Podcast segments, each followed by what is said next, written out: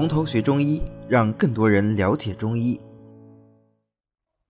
那么接下来这个药呢，呃，可能名气啊没有茜草啊、三七啊那么大，但是我们可能看的机会是最多，就是我们平时啊能够看到它的原生态的机会会比较多。它实际上是香蒲科的水生草本植物狭叶香蒲，或者是香蒲属其他植物的花粉啊。我们有时候在这个嗯。风景区啊，或者是去郊区啊、野外呀去玩啊，都可以看得到啊。那么它那个长长的杆子上面啊，杵着啊，上面的突然变粗啊，黄黄的，这个其实是这个香蒲的花粉啊。你拿下来一捻，它其实都是粉末啊。这个呢就是蒲黄啊。我们是在五月到六月花刚开放的时候。采收花序上的这个雄花，我们要雄花的花粉啊，然后把它晒干，晒干以后碾压筛去粉末啊，然后生用或者炒用就可以了。当然，我们只要看到生用和炒用，我们就肯定会联想到说，哎，可能之后它的这个啊生用炒用效果就不一样，对吧？哎，不要急，我们后面再说。OK，那么蒲黄这个药呢，它是味甘而性平的，归肝经。和心包经，足厥阴肝经、手厥阴心包经，你可以把它记成专入厥阴啊，所以它善走血分啊。足厥阴肝经和手厥阴心包经是不是都跟血有关系啊？对，所以它善走血分。那么我们如果自己去碾过那个蒲黄啊，就是把那个粉末拿手上这么搓啊，你感觉它就特别滑啊，特别滑，有种很润滑，可以当润滑剂的那种感觉啊，所以它性滑而善走。这种性滑善走又入血分的特点呢，就导致它能够散血啊。虽然它没有腥味啊，但是它有很好的散血的作用啊。这个散血就是活血啊，所以它能够行血祛瘀。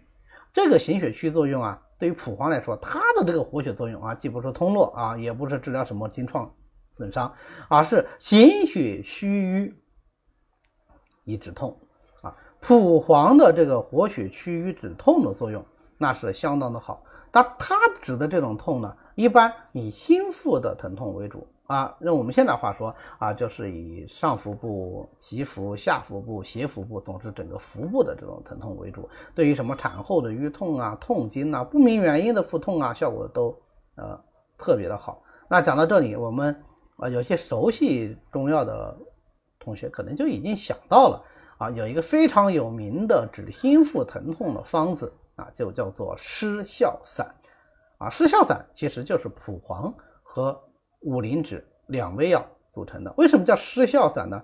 啊，失去笑容啊，不是的啊，失去笑容那很痛苦啊，对吧？失效散的意思是说，嗯，吃了这个药以后，本来痛得很难受啊，都要哭了，但是哎，一吃，不由得失声而笑啊，就噗嗤一声笑出来了，这叫失声而笑啊，失效散，所以它止痛的作用。非常的强，而且也非常的快。这个药，这个方呢，我在临床上经常用，啊，确实止痛效果啊是很不错的。不光是对于这种心腹的疼痛，因为它是入厥阴肝经的啊，所以呢，嗯，它对于这种肝经的疼痛，那比如说这种小腹痛、会阴痛、睾丸痛啊，也有不错的效果啊，是一个非常不错的止痛药。在过去的老药房里面，像这种呃什么失效散呐、激素散呐，它都是。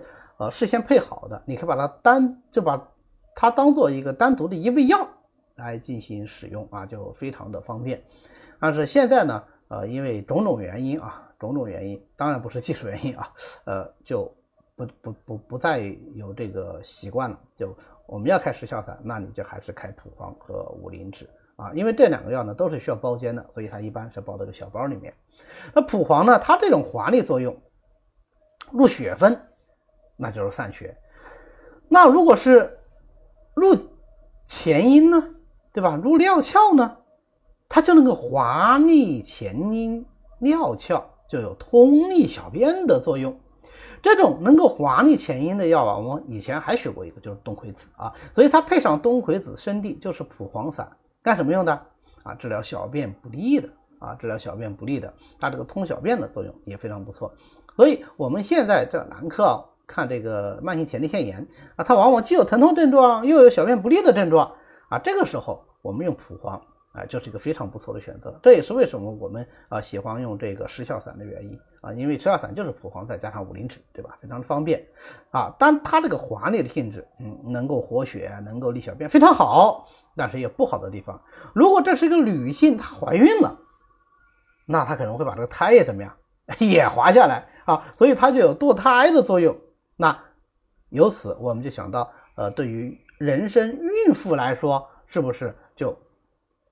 不能够使用蒲黄啊，但是有一种情况，我们希望它把子宫里的东西都排出来，那就是生产之后恶露不尽的患者。哎，这个时候我们可以充分的利用蒲黄的这个滑腻特性来治疗产后的恶露不尽症啊。那这些功效，那心血祛瘀也好啊，通利小便也好啊，啊堕胎也好啊，啊都是由蒲黄滑腻这个特性所延伸出来的。那么蒲黄性平而微寒啊，它稍微带点寒性，所以它入血分以后啊，还有一定的凉血止血的作用啊，既能活血，又有一定的止血作用啊，所以啊，各种出血都可以用蒲黄啊，它还有一点止血的作用啊，在里面能够帮个忙。同时，因为它本身主要的药性它是能够活血的，所以大家想想，这样的一个药是不是就能够很好的止血不留瘀啊？对，但它本身的止血作用比起其他的止血药来说，可能要差一些啊，所以它往往是配合使用，那这样子能就能够起到一个比较好的既止血又不留瘀的作用。但是呢，它炒炭外用啊，单用啊炒炭单用啊也是有效的啊，但这个呃止血的力量呢相对就弱一些啊。我们希望它止血力量强，就配上其他的一些止血药，什么仙鹤草啊、呃旱莲草啊、侧柏叶呀。啊止血而不留瘀，呃，外用呢也能治疗创伤出血。外用治疗创伤出血，除了说它本身有止血作用以外，也跟它这个粉末状的这个性状有关系啊。呃，民间经常用各式各样的粉末拿来止血啊，主要就是什么呢？就是血流到这种粉末状的东西上面去以后呢，能够帮助我们血小板的凝结啊。但是这当然是有好处也有坏处啊。我们上次讲课的时候也讲过了。那我们现在条件好了以后呢，啊，就很少再用。这种方法了啊，但是在没有办法的办法之下，那也可以尝试使用。好，那么总结一下，蒲黄的主要功效就是收涩止血、行血祛瘀啊，它的核心还是在于它能够有比较好的活血的作用啊，能能够既能活血又能止血，所以能够止血不留瘀啊，这是蒲黄的作用。它止痛的作用当然也特别的好。好，那么我们讲的呃三七。